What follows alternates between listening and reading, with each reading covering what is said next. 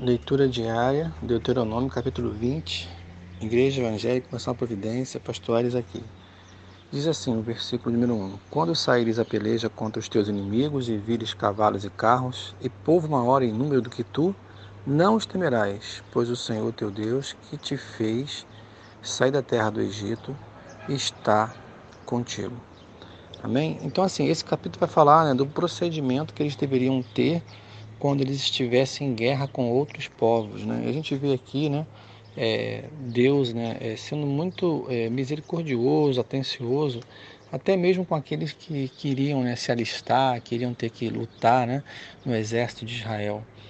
É, por exemplo, se alguém estivesse recém-casado, que essa pessoa fosse ver a sua, a sua noiva, né, é, a sua esposa, né, antes de ir para a guerra, diz aí, né, é, nos versos 5 em diante, né?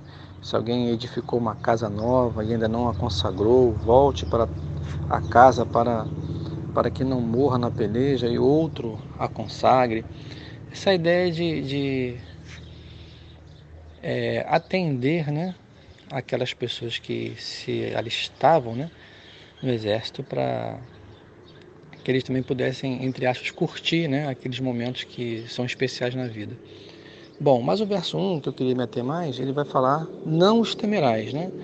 É, e qual a razão? Porque o Senhor está contigo. Então, essa é a grande razão né, deles não terem medo, eles não deveriam ter medo. Tanto é que lá no verso 8 ele vai dizer que homem medroso e de coração tímido, se tiver alguém que torne para casa para que não contagie os irmãos com esse medo. Então, gente, é, é a nossa segurança que o Senhor vai com a gente nas nossas batalhas. Né? E, e hoje, pela manhã, eu estava lendo aqui uma coisa muito interessante, né? Que fala sobre a nossa fé. A nossa fé, ela é a cada dia aperfeiçoada. Nós achamos que estamos totalmente é, firmes com Deus, né? Firmes diante de qualquer provação, até que apareça aquela provação maior e a gente fale assim, meu Deus, e agora, né?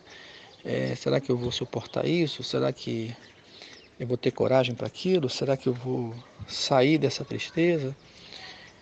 E, e aí então a nossa fé ela é provada. Aí Pedro vai dizer que a nossa fé, o processo que ocorre com ela é como com o ouro, né? O ouro ele era o que? Refinado, depurado, né? purificado pelo fogo. E assim também a nossa fé ela é por Deus purificada pelo fogo das provações. E aí, às vezes, Deus parece que ele esconde o rosto da gente, né? Essa é a sensação às vezes.